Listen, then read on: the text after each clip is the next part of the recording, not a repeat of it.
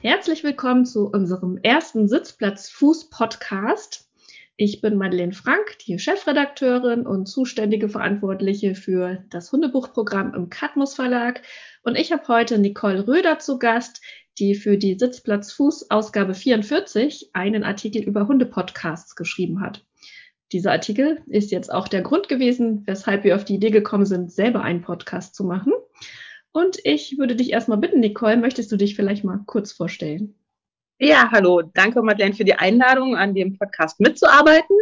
Ähm, wir kennen uns ja jetzt auch schon, wie wir festgestellt haben, seit 20 Jahren und seit äh, dieser Zeit ungefähr beschäftige ich mich jetzt mit ähm, positiven Erziehungsmethoden schreibe auch seit ein paar Jahren ja für Katmos äh, Bücher und Artikel und bin unter anderem auch noch als Diplompädagogin beschäftigt und Hundetrainerin natürlich. Ja, schön, dass du heute dabei bist, um mit mir nicht nur diesen ersten Podcast aufzunehmen, sondern auch über das Thema Podcast zu sprechen. Du hast ja als Recherche für den Artikel dir einige angehört. Wie waren die denn? Was kannst du denn empfehlen? Und ja, wie waren denn deine Erfahrungen generell damit? Ähm, also generell äh, muss ich schon dazu sagen, dass das die ersten Erfahrungen mit Podcasts waren, die ich gemacht habe.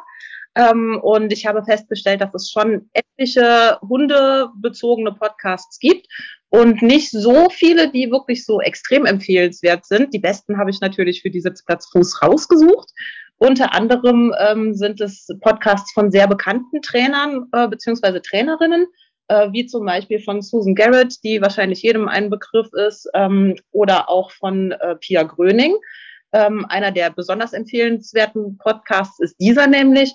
Oder dann auch von Tina Schwarz und ähm, Ulrike Säumel, die halt sehr viele verschiedene Leute dann auch einladen und interviewen, also ähnlich wie wir das gerade im Moment machen. Ja, und würdest du denn ähm, sagen, dass die für jeden Hundebesitzer pauschal geeignet sind? Oder gibt es da irgendwelche Vorkenntnisse, die man haben sollte für die einzelnen Themen? Also ich weiß zum Beispiel, dass du ja auch einen Agility-Podcast empfohlen hast. Wie sieht es denn da aus? Um was geht es denn thematisch und was muss man denn mitbringen an Vorkenntnissen, um sich da reinzuhören? Also die meisten dieser Podcasts ähm, sind tatsächlich für jeder Mann beziehungsweise jeder Frau oder Hund äh, geeignet, da sie sehr viele verschiedene Themen im Bereich der Hundeerziehung und des Hundetrainings ähm, abarbeiten. Natürlich sind sie alle ähm, positiv ausgerichtet. Das war mir schon sehr wichtig, da wir ja eben für die Sitzplatz Fuß was schreiben und da natürlich nur besonders gute Sachen dann empfehlen möchten. Ähm, von daher würde ich schon sagen, dass diese ähm, Sachen, also dass jeder einfach mal reinhören kann, beziehungsweise sich vorher natürlich den Artikel äh, anlesen sollte, weil da habe ich etwas genauer dazu geschrieben, worum es in den Podcasts geht.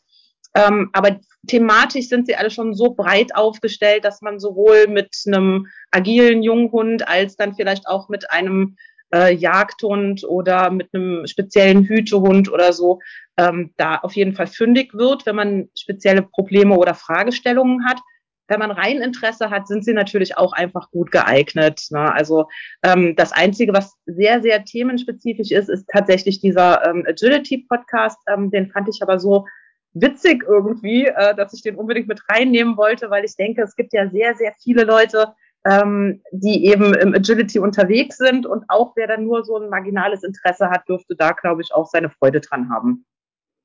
Ja, witzig ist ja auch ein Stichwort. Es geht ja nicht nur darum, Wissen zu vermitteln in Podcasts, sondern die sollen natürlich auch unterhalten, sonst schaltet man ja schneller ab.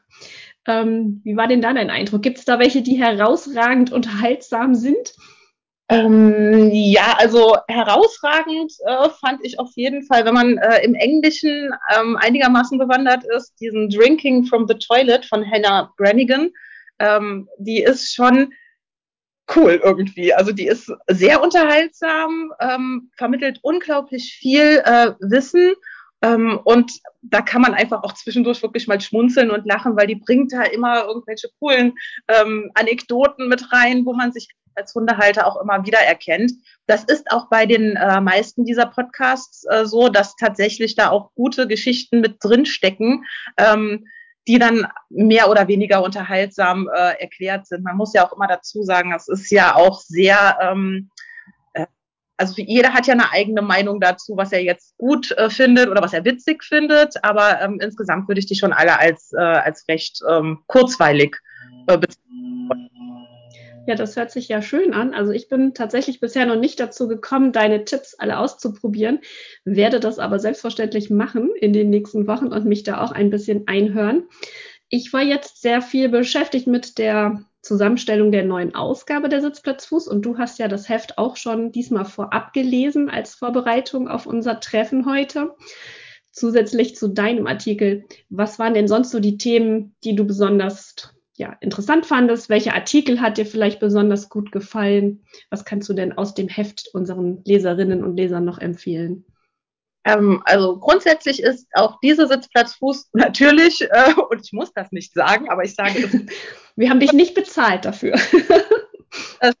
sehr empfehlenswert, vor allem das ähm, Oberthema ist ja ähm, bedürfnisgerechtes oder bedürfnisorientiertes ähm, Belohnen, was ich äh, selber sehr spannend fand, ähm, weil da gibt's ja auch so viele unterschiedliche äh, Herangehensweisen und jeder äh, Hund ist unterschiedlich und da finde ich es dann schon immer super spannend, äh, auch mal ein bisschen zu sehen, was ähm, andere dazu schreiben und man lernt ja auch mit jedem Artikel noch ein bisschen was dazu. Und ähm, ein Artikel, den fand ich halt ähm, besonders witzig, vor allem rückblickend betrachtet, oder was heißt nicht witzig, aber interessant. Ähm, denn ähm, wir haben ja beide so unsere Erfahrungen mit Jagdhunden, auch wenn wir die aktuell nicht haben. Aber bei dem Artikel von äh, Ines Scheuer-Dinger, wo es um bedürfnisorientiertes Belohnen von Jagdhunden geht, ähm, da habe ich uns doch äh, sehr stark wiedererkannt und unsere Probleme und Ansätze von vor tatsächlich ja dann 20 Jahren ähm, gesehen. Und den fand ich äh, sehr interessant, weil ja auch sehr viele Menschen jagdlich ambitionierte ähm, Hunde zu Hause haben. Ähm, da könnte ich mir durchaus vorstellen, dass das äh, ein Artikel ist, der für äh, sehr, sehr viele Leserinnen und Leser interessant ist. Ja, das, das kann ich mir auch gut vorstellen. Also deshalb sind auch unter dem Oberpunkt bedürfnisgerecht trainieren die Jagdhunde mit einem eigenen Artikel vertreten in dieser Ausgabe. Wir haben außerdem noch einen Artikel von Rolf Frank, also meinem Mann und mir. Dann haben wir einen Artikel von Aurea Viribis und einen von äh, Sonja Mayburg. Und ja, ich denke, dass das Thema bedürfnisgerecht trainieren eins ist, das tatsächlich noch viel mehr Aufmerksamkeit verdient, weil aus meiner Sicht genau das der Knackpunkt ist, ob positives Hundetraining, wie Ines Scheuer-Dinger es ausdrückt, gut gemeint oder auch wirklich gut gemacht ist. Es sind letztendlich immer die Bedürfnisse und auch die Emotionen des Hundes, die wir im Training berücksichtigen müssen, wenn wir das Verhalten, das uns wichtig ist, tatsächlich verstärken wollen. Und wenn wir halt nicht nur ähm, auf Tauschgeschäft-Ebene da irgendwelche Leckerchen reinstecken wollen, womit wir vielleicht den Hund gar nicht wirklich erreichen in, in seinem aktuellen Zustand. Und daher fand ich den Artikel auch richtig gut von Ines Scheuerdinger. Und ja, ich erinnere mich da auch noch gut daran, wie wir vor 20 Jahren gemeinsam durch den Wald gestapft sind mit unseren damaligen Hunden. Das waren bei mir damals zwei Jack Russell Terrier, von denen der eine tatsächlich ein massives Jagdproblem hatte, so ziemlich von Anfang an. Und ähm, wir haben festgestellt in der Vorbereitung zu diesem Gespräch, dass wir damals ja doch schon das eine oder andere richtig gemacht haben. Also, dass wir eigentlich immer die Hunde und ihre Bedürfnisse im Blick hatten und versucht haben, denen da gerecht zu werden. Also für meinen Jack Russell kann ich sagen, für James, der war ein ziemlicher Angsthund und der hat mit Sicherheit auch die jagdlichen Erlebnisse genutzt, um sein Wohlfühlbudget aufzubessern und brauchte das wahrscheinlich auch einfach, um sich in seinem Alltag wohler zu fühlen. Wie war das denn bei dir so, beziehungsweise bei Laska damals? Ja, also mit Laska war es ja äh, auch ein äh, bisschen interessant, ich will ja nicht sagen schwierig, aber sie war ja ein, ähm, ein griechischer Straßenhund, ähm, bei dem ich ja anfangs so extrem das Problem hatte, die wollte ja auch so gar nicht ähm, spielen und hatte auch ähm, Schwierigkeiten, so nenne ich jetzt mal irgendwie einen Zugang ähm, zu mir äh, zu bekommen und wirkte ja ganz oft, auch wenn wir so spazieren waren, so ein bisschen, ja, ich trotte halt mal so nebenher. Aber mit dem Moment, wenn sie dann als allererste von uns allen erkannt hat, da ist ein Reh, da ist ein Kaninchen oder sonst irgendwas, ähm, da wurde sie ja dann doch sehr, sehr aufmerksam und auch sehr glücklich, äh, zumindest für den Moment. Ähm, das waren ja dann schon so die Punkte, wo wir dann ja auch ähm, zusammen immer geschaut haben, okay, was könnte man jetzt machen, weil jetzt kann man den Hund ja nicht äh, da mal blindlings in den Wald äh, hetzen lassen. Ähm, von daher kann ich mich noch gut dran erinnern, dass wir so die ersten äh, Versuche dann ja auch zusammen gemacht haben mit der Reizangel, äh, und so. Das waren ja alles Sachen, die gab es ja damals noch nicht. Ähm, also es war ja noch nicht so weit verbreitet, dass man dann wirklich gezielt versucht, äh, den Hund da ein bisschen Impulskontrolle äh, und trotzdem glücklich zu machen.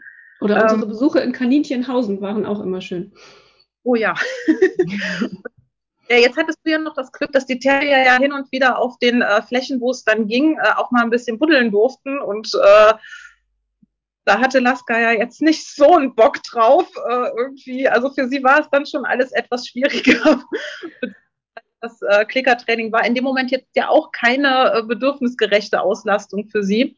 Ähm, aber irgendwie haben wir es ja dann, dann doch hingekriegt, ihr Bewegung ähm, und dann auch Spaß. Also ich weiß noch, dass die T-Shirts zerfetzen fand sie ja total super. Das war ja für mich so ein Glücksmoment, wo ich dann auch gemerkt habe, boah, wie geil ist das denn? Das findet die schon klasse, auch da mal mit anderen Hunden zu spielen, ähm, weil sie dieses äh, Packen und Reißen und dann dieses Geräusch, ähm, was aber, glaube ich, wir damals auch gar nicht so gesehen haben, dass wir jetzt gezielt da ähm, diese eben bedürfnisorientiert belohnen, sondern wir fanden es halt einfach toll, den Hund glücklich zu machen. Und ich denke, im Endeffekt ist das ja eigentlich das, ähm, was dann halt in diesen Momenten das Wichtige ist, egal wie man es dann benennt.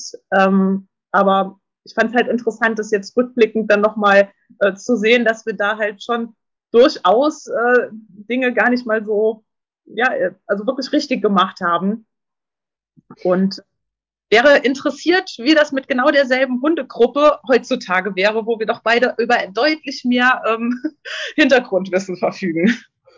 Ja, ich denke, trotz allem Hintergrundwissen muss man jeden Hund ja individuell betrachten. Und das zeigen ja auch die Beispiele von unseren beiden, dass eben Jagdverhalten sich nicht wirklich hemmen oder unterdrücken lässt, ohne dass man dem Hund halt eine adäquate äh, Ersatzbefriedigung bietet und die kann eben sehr individuell unterschiedlich ausfallen, je nachdem, wo eben beim einzelnen Hund die Interessen oder auch die Stärken liegen oder halt einfach ähm, vielleicht der jagdliche Verwendungszweck, für den der jeweilige Hund gezüchtet wurde.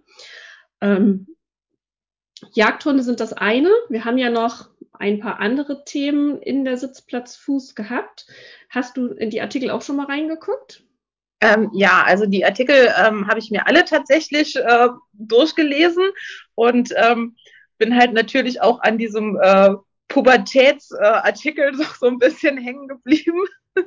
ähm, ich kann dir jetzt. Manuela Zeitz hat einen Artikel geschrieben, einen Survival Guide für Hunde in der Pubertät. Ja, den, den fand ich auch äh, total witzig, ähm, weil jetzt haben wir ja auch beide gerade aktuell ein Pubertier äh, im, äh, im Rudel mitlaufen und ähm, von daher, ich fand den auch wieder mal so, äh, also ich finde Manuela Zeitz, die schreibt schon auch immer so super unterhaltsam ähm, und auch äh, halt mit so ganz vielen Sequenzen, wo man selber da sitzt und sich denkt, ja, stimmt, ja, genau, und auch mal lachen muss. Also es ist mir halt immer super wichtig ähm, bei den Artikeln, Büchern oder eben auch bei einem Podcast, und äh, da habe ich dann doch durchaus äh, meinen natürlich unfassbar wohlerzogenen Border Collie wiedererkannt, der aber auch durchaus ein paar kleine pubertäre Attitüden an den Tag legt. Und ähm, finde auch da, also wer jetzt gerade keinen Jagdhund zu Hause hat, äh, aber ein pubertierendes Hundchen, der sollte sich auch äh, diese Sitzplatzfuß kaufen, damit er diesen Artikel liest, weil ähm, der ist schon sehr hilfreich.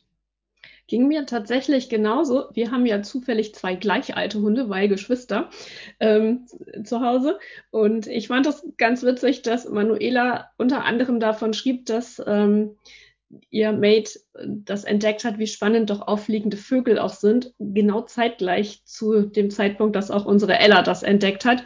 Glücklicherweise ist das längst passé, also das war ein sehr kurzfristiger Anflug von Begeisterung, der aber dann doch dazu geführt hat, da wir nun auch mehrere Hunde haben, insgesamt vier, dass alle anderen sich auch darüber gefreut haben, wenn plötzlich hier Aufregung ausbrach und ähm, die Stimmungsübertragung dann dafür sorgte, dass dann irgendwie alle dachten, es muss irgendwas ganz Tolles sein, wenn Ella sich so für die Vögel interessiert hat. Aber wie gesagt, zum Glück, das war eine sehr kurzfristige Aktion. Das konnten wir sehr schnell in gute Bahnen lenken und inzwischen ist das Thema vergessen. Ja, Pubertät hatten wir als Thema, bedürfnisgerecht trainieren als Oberthema. Außerdem haben wir in dem Heft auch noch mehrere Gesundheitsartikel, weil wir hatten ja in der letzten Ausgabe der Sitzplatz Fuß schon ähm, den Zusammenhang zwischen Gesundheit und Verhalten auch besonders beleuchtet. Mm, und auch diesmal haben wir mehrere Artikel zum Thema Gesundheit, einfach weil ich das so wichtig finde, auch da mehr Wissen zu schaffen und das Bewusstsein zu wecken, wie sich gesundheitliche Probleme auf Verhalten auswirken. Ähm, unter anderem gibt es einen Artikel zum Thema Vorsorgeuntersuchungen für Hunde, wie der Blick aufs Blutbild helfen kann. Und dann haben wir einen Artikel von Christine Streubel zur Gebäudeanalyse bei Hunden, den ich auch total klasse fand. Hast du den auch gelesen?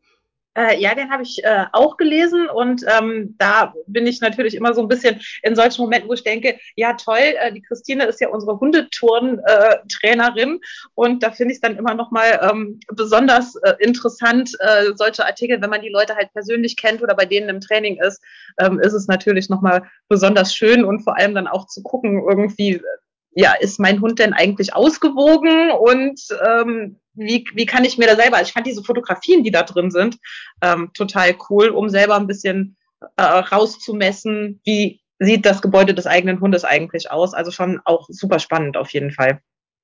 Ja, also viele spannende Themen. Außerdem gibt es noch ein Update zum Thema Wölfe in Deutschland heute, wie die sich ausgebreitet haben über die letzten Jahre. Der letzte Artikel zum Thema Wölfe in Deutschland ist jetzt ja schon ein bisschen her und seither hat sich tatsächlich einiges getan. Dann haben wir außerdem noch einen spannenden Artikel über Hunde und Musik, wie Klänge Verhalten beeinflussen und Gesundheit fördern können. Und was haben wir denn noch, was wir empfehlen können?